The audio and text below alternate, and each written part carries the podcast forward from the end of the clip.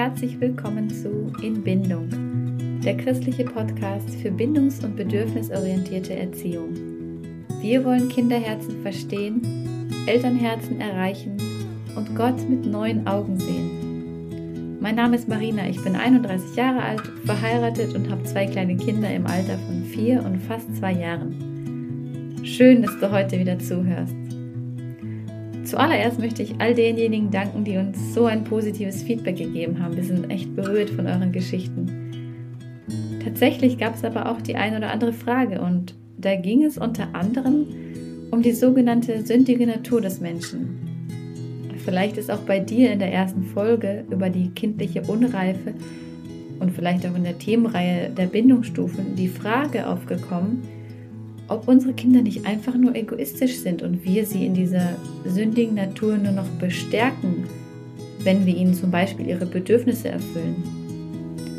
Wenn dich diese Frage auch beschäftigt, dann wird diese Folge dir hoffentlich Antworten geben. Es wird heute ein bisschen theologisch und gleichzeitig psychologisch. Ich versuche aus der biblischen Geschichte des Sündenfalls zu erläutern, was im Innern des Menschen passiert ist, als er von der Frucht gegessen hat, welche Auswirkungen das bis heute auf uns hat und wie wir mit diesem Verständnis über Kinder und allgemein Menschen am besten mit ihnen umgehen. Wenn du die allererste Podcast-Folge über die kindliche Unreife gehört hast, sind dir eventuell ein paar Punkte aufgefallen oder haben dich vielleicht sogar gestört.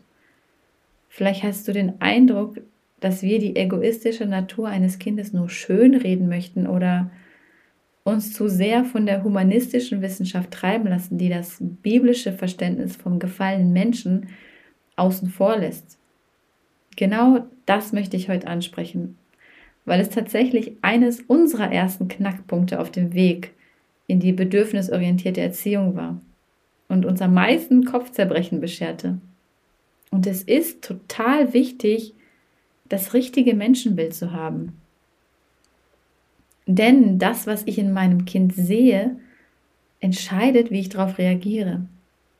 Mit welcher Brille ich die Menschen allgemein betrachte, entscheidet praktisch über alles, wie ich über sie denke, wie ich mit ihnen umgehe, wie ich mit ihren Fehlern umgehe und sogar, wie ich mit mir selbst umgehe und auch, wie ich Gott sehe.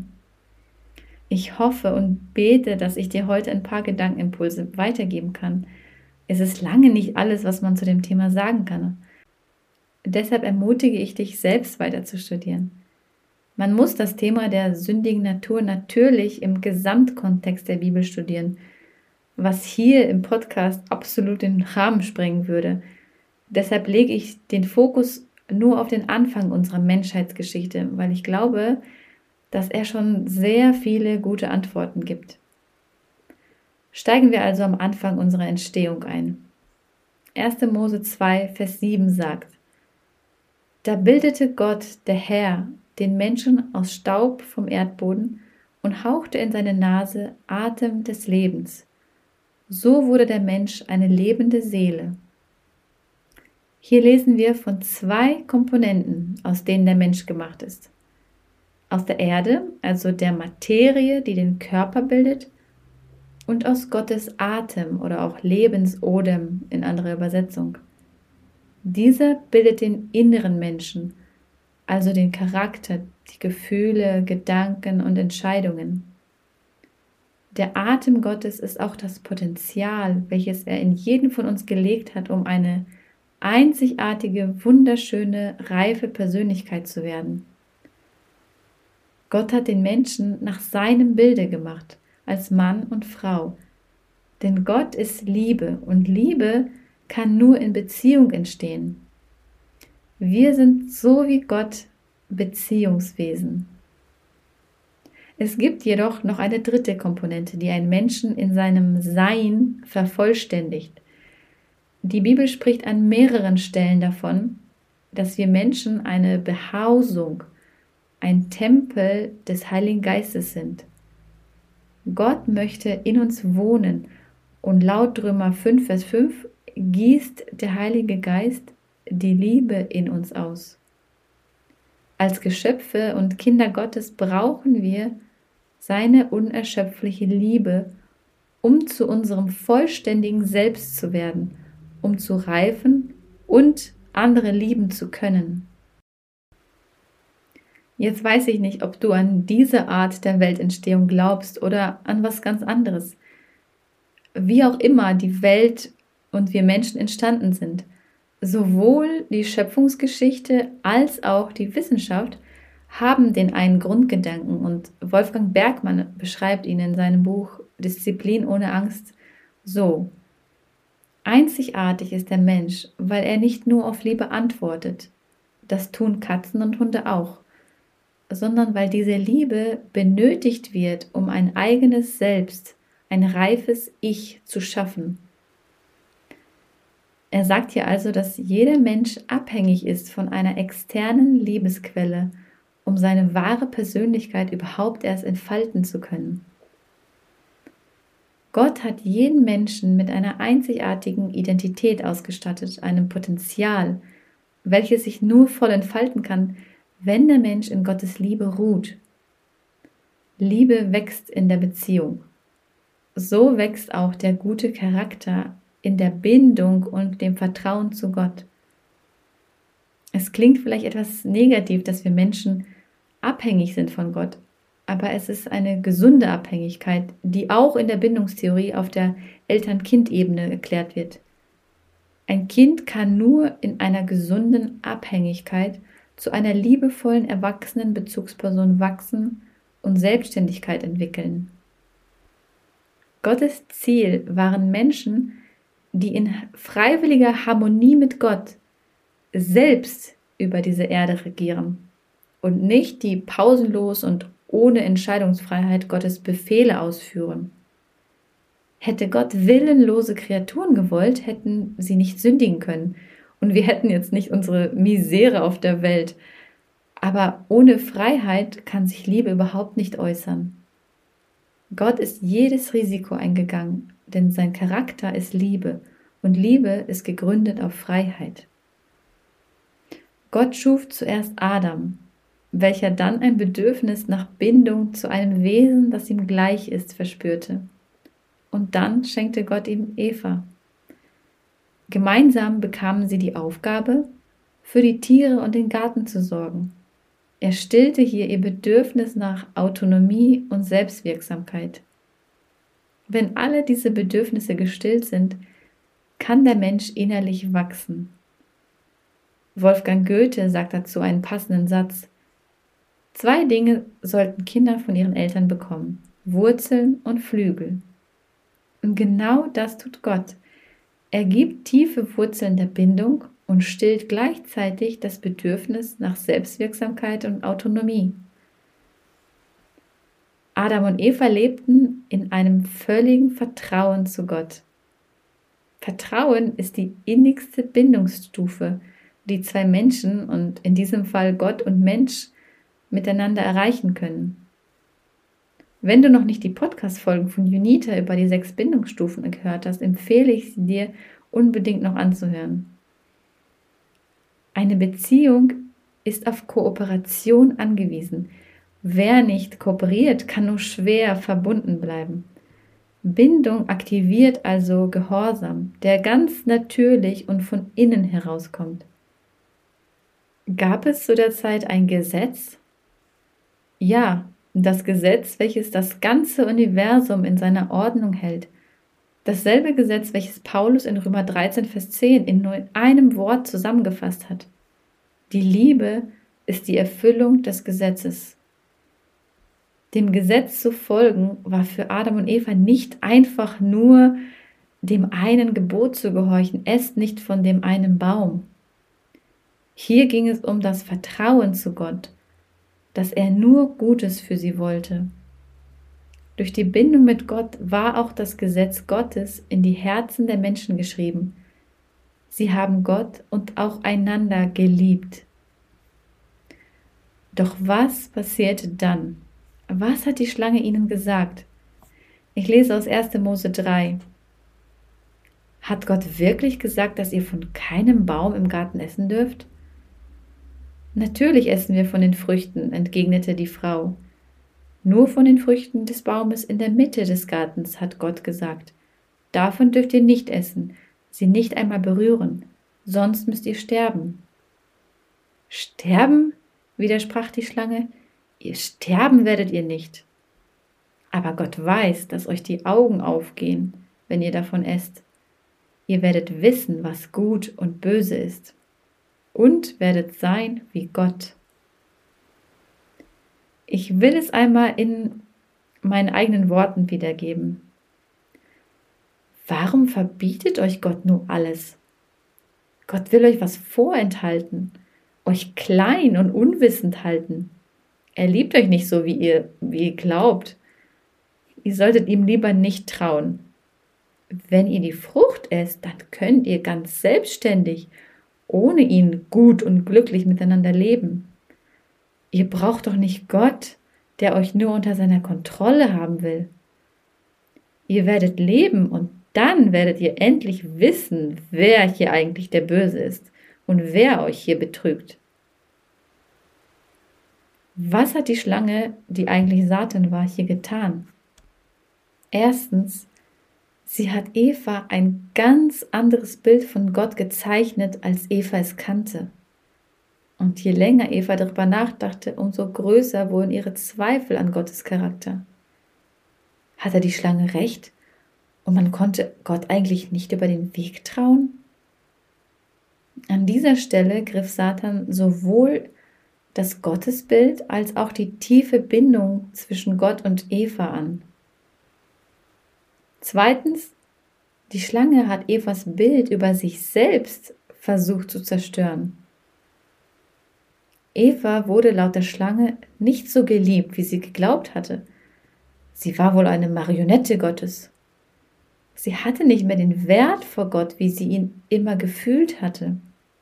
Satan gab ihr Zweifel daran, dass Eva vor Gott eine wahre Würde hat und dass Gott ihr vertraut. Stattdessen sollte Eva lieber der Schlange vertrauen, die ihr wahre Freiheit und Würde schenken wollte. Was meinst du sind die Auswirkungen, wenn man diesen Aussagen Satans glaubt? Eva ließ nämlich den Zweifel in sich wachsen, statt ihn abzuweisen. Und dieser Zweifel ist der Virus, den Satan in sie eingepflanzt hat. Die Folgen davon waren erstens, Eva misstraute Gott und trennte sich damit von ihrer Lebens- und Liebesquelle. Ohne diese Quelle konnte sie weder ewig leben, noch konnte sie in der Liebe wachsen. Sie war nicht mehr mit der dritten lebensnotwendigen Komponente verbunden, dem Heiligen Geist. Und damit war Gottes Charakter, in anderen Worten sein Gesetz der Liebe, nicht mehr in ihrem Herzen geschrieben.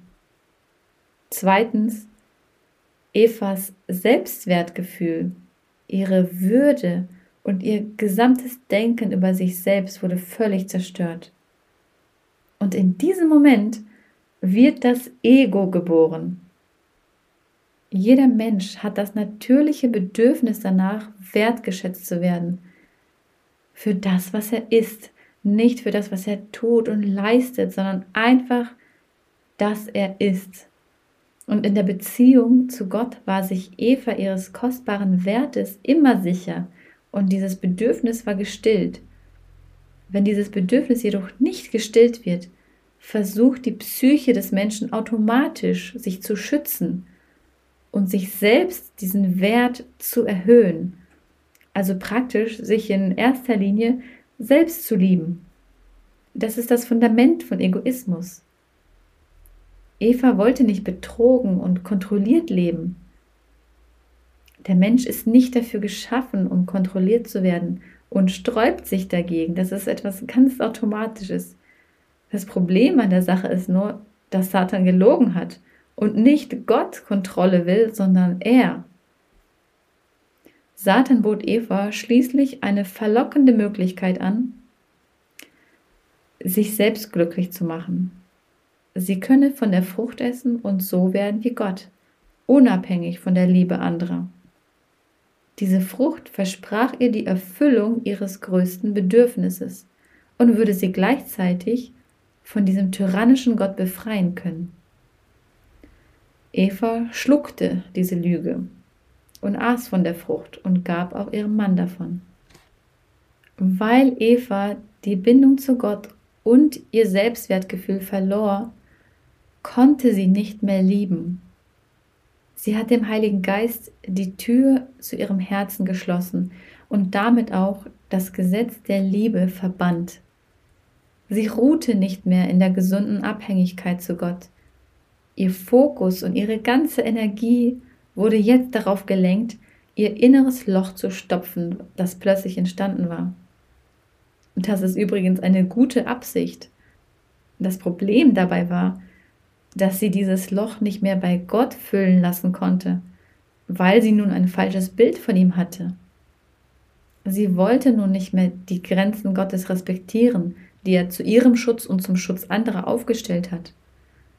Sie versuchte nun unabhängig zu sein und sich selbst zu geben, was sie brauchte. Sie wurde dazu getrieben, egoistisch zu denken und war geneigt, überall nur nicht bei Gott nach Erfüllung zu suchen. Eva hätte der Schlange nicht glauben müssen, aber sie ließ sich verführen. Und ihre eigentliche Sünde war nicht einfach nur das Essen der Frucht, das war nur das, was man von außen sah, sondern es war ihre innere Abkehr von Gott, ihr Unglauben an seine Güte. Und mit dem Essen der Frucht lud sie schließlich Schuld auf sich.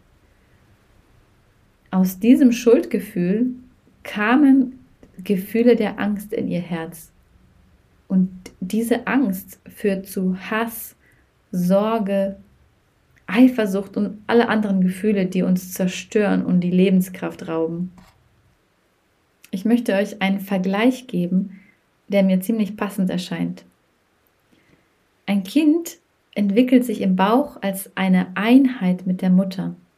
Im Bauch hört es ihre Geräusche, und es identifiziert sich mit ihr. Der Prozess der Ablösung von der Identität der Mutter und der Entwicklung der eigenen Persönlichkeit entsteht in den ersten Lebensjahren und ist erst zwischen fünf und sieben Jahren vollständig. Was passiert also, wenn ein frisch geborenes Baby auf Dauer von seiner Mutter getrennt wird? Ja, man könnte meinen, ein Baby merkt das überhaupt nicht oder es vermisst sicherlich seine Mutter. Aber mit dem Hintergrundwissen, dass es eine Einheit mit der Mutter war, heißt, ein Baby verliert sich selbst. Es weiß nicht mehr, wer es ist. Es fühlt sich falsch in diesem Leben. Und sein Schreien, damit seine große Not gestillt wird, bewirkt keinen Erfolg. Und das zieht enorm viele schwerwiegende Konsequenzen mit sich.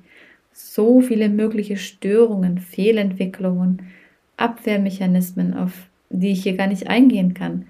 Mit diesem Bild wollte ich euch nur klar machen, was es für uns Menschheit bedeutet, von unserem Vater getrennt worden zu sein. Und wie viel Fehlentwicklung das in uns bedeutet. Und Gott weiß das. Gott weiß, dass wir ohne die Bindung zu ihm überhaupt nicht fähig sind zu lieben, uns reif zu verhalten und damit das Gesetz der Liebe zu halten. Wenn wir nun auf uns Menschen heute schauen, was sehen wir? Wer keine bedingungslose Liebe bekommt, fängt an, nur noch daran zu denken, wie er sie bloß bekommen kann. Denn ein menschliches Gehirn braucht Liebe, um ruhen zu können und aus dieser Ruhe zu reifen. Diese Suche nach Liebe ist etwas Gutes in uns. Wir haben immer noch die richtigen Bedürfnisse. Nur, dass wir diese Bedürfnisse auf eine schlechte Art und Weise versuchen zu stillen. Unsere gesamte Energie wird ein Leben lang nur fürs Suchen nach Bindung verwendet und es kann niemals zur vollendeten Reifung kommen. Wir bleiben also praktisch gefangen in Ich-Zentriertheit, haben kaum Beherrschung, wenig Empathie und Nächstenliebe. Wir suchen Liebe an falschen Orten und daraus entstehen Begierden, Süchte, Abhängigkeiten. Wir versuchen, uns Liebe zu verdienen und fast immer übertreten wir dabei auch die Grenzen anderer Menschen. Doch nichts davon wird den Durst des Menschen je stillen können und deshalb sinken wir immer tiefer in Abhängigkeiten und schaden dabei uns und unserer Umgebung. Dasselbe gilt für das Selbstwertgefühl. Wer seinen Wert nicht mehr kennt, weil er ihn nicht mehr von seinem Schöpfer bekommt, der versucht ihn unter allen Umständen wieder zu erhöhen. Er wird immer egoistischer und versucht damit sein Bedürfnis zu stillen. Denn diese Sehnsucht ist so existenziell, dass wir darüber über jegliche Grenzen gehen. Diese Suche nach Liebe und der eigenen Würde wird von Angst getrieben. Wir sind unbewusst ständig im Alarmzustand und das härtet uns ab und lässt andere negative Gefühle entstehen. Wenn wir dann andere verletzen oder selbst verletzt werden, bauen wir zudem noch Schutzmechanismen auf, die uns den Schmerz nicht mehr spüren lassen. Und das macht uns hart und kalt. Es zieht also einen ganzen Rattenschwanz mit sich, wenn uns Liebe und Wertschätzung fehlt. Jetzt stellen sich mir zwei Fragen. Gibt es einen Weg, der das wieder rückgängig machen kann? Und was bedeutet das für meinen Umgang mit meinem Kind und allgemein mit Menschen? Ty Gibson sagt in seinem Buch Der Sohn, dass die Erlösung dazu dient, die Wiederherstellung der Bindung zwischen Mensch und Gott zu ermöglichen, um uns wieder Freiheit zu schenken und um unser bestes Selbst wiederherzustellen. Erlösung ist also die Antwort auf all die Probleme der Menschheit. Jesus zeigt uns ganz deutlich, wie er mit verlorenen Sündern umgeht. Also denjenigen, die weder ihre Sünde bereut haben noch sich verändert haben. Er sagte der Ehebrecherin, die eines Tages vor ihn gebracht wurde, ich verurteile dich nicht. Geh hin und sündige nicht mehr. Jesus schenkte ihr bedingungslose Liebe und Annahme. Er vergab ihr die Sünde, noch bevor sie darum bat. Das ist der Punkt. Verurteilung und Strafe können die Sünde nicht beseitigen. Nur Liebe und Gnade geben Kraft zur Veränderung. Einem Kind oder auch einem Erwachsenen zu sagen, er sei ein Egoist oder böse und müsse deshalb zu Gott gehen, um Vergebung zu bekommen, wird ihn niemals den echten Wunsch wecken, zu Gott zu kommen, sondern nur Gegenwillen oder Angst auslösen. Ty Gibson sagt in seinem Buch Gott mit neuen Augen sehen, dass Jesus uns dazu auffordert, sich schlecht verhaltende Menschen so zu behandeln, als wären sie gute Menschen. Wir sollen sie lieben, für sie beten, ihnen vergeben und sie nicht verurteilen. Und zwar nicht erst, wenn sie sich geändert haben und Reue zeigen, sondern schon vorher. Weil das Gottes Wesen entspricht. Schon bevor wir uns vom Bösen abgewandt haben, liebt er uns, beschenkt und vergibt uns, ohne uns zu verurteilen. Ich würde hier persönlich noch hinzufügen, weil er das tut, weil wir ohne seine Liebe überhaupt nicht fähig sind, anders zu handeln. Er versteht uns und er sieht in uns das Potenzial, das sich durch seine Liebe entfalten kann. Und jetzt kommt das Thema Erziehung ins Spiel. Denn eine Sache hat ein Mensch nicht von Beginn an.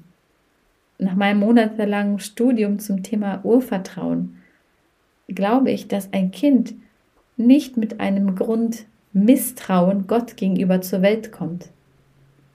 Babys kommen völlig hilflos, offen und abhängig zur Welt.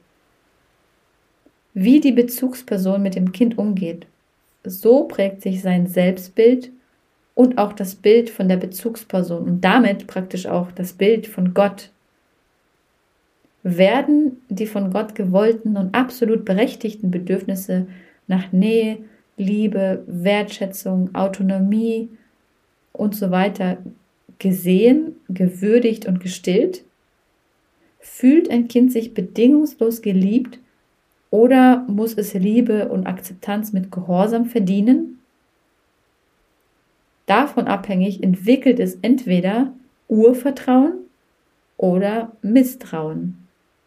Es wird also entweder auf das Leben, die Welt und sich selbst positiv schauen oder sich selbst und anderen misstrauen. Die tiefsten Glaubenssätze, die dem Menschen eingepflanzt werden, sind zum Beispiel, die anderen meinen es gut mit mir. Ich bin gewollt. Auch wenn ich Fehler mache, bin ich trotzdem wertvoll. Oder aber folgende Glaubenssätze. Ich bin es nicht wert, dass man meine Bedürfnisse stillt. Ich muss still sein und funktionieren, dann läuft es besser.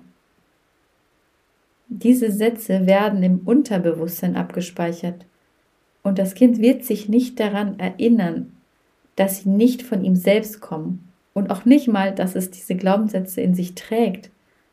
Aber diese Sätze werden sein Leben steuern. Und das spielt eine große Rolle für sein zukünftiges Gottesbild und seine Bereitschaft, Gott zu vertrauen. Hier muss ich noch anmerken, dass wir alle ein zu niedriges Selbstwertgefühl haben und deshalb unserem Kind auch nichts anderes weitergeben können. Larry Crabb sagt in seinem Buch Von innen nach außen, wir sehnen uns alle nach etwas, das auch die besten Eltern nicht geben können, nach vollkommener Liebe. Es gibt keine Eltern, die diesen Anforderungen gerecht werden, und trotzdem will sich unser Herz nicht mit weniger zufrieden geben. Und weil jedes Kind seine Bedürfnisse bei der primären Bezugsperson zu stillen sucht, erlebt auch jedes Kind diese Enttäuschung. Ja, kein Mensch hat genug Liebe, um das Bedürfnis völlig zu stillen, um im Kind allein durch die Erziehung alles wiederherzustellen, was beim Sündenfall zerstört wurde. Darum ist es auch so wichtig, unsere Kinder zur Quelle der Liebe zu führen. Und natürlich haben auch unsere Kinder die Freiheit, unsere Liebe oder Gottes Liebe anzuzweifeln, beziehungsweise sich gegen sie zu entscheiden. Es gibt so unendlich viel mehr zu dem Thema zu sagen, aber es ist, glaube ich, erstmal genug zum Nachdenken für heute. Zum Abschluss möchte ich dir die entscheidenden Fragen stellen. Was siehst du in deinem Kind, wenn es sich schlecht verhält? Möchtest du in deinem Kind das Urvertrauen in dich, in Gott und in sein Potenzial aufbauen? Welche Glaubenssätze sollen dein Kind sein Leben lang begleiten?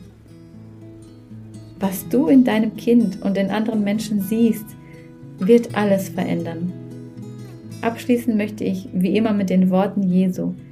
Wer in mir bleibt und ich in ihm, der bleibt in meiner Liebe. Wenn dir die Folge gefallen hat, darfst du uns gerne weiterempfehlen. In Apple Podcast kannst du uns übrigens auch eine Bewertung dalassen. Die Quellenangaben sind in der Beschreibung der Folge vermerkt. In der nächsten Folge werden wir in das Thema der Reifwerdung einsteigen und uns mit der Frage beschäftigen, wie lernt ein Kind Grenzen von innen heraus zu akzeptieren. Wird mega spannend und ich freue mich schon drauf. Also, bis nächste Woche.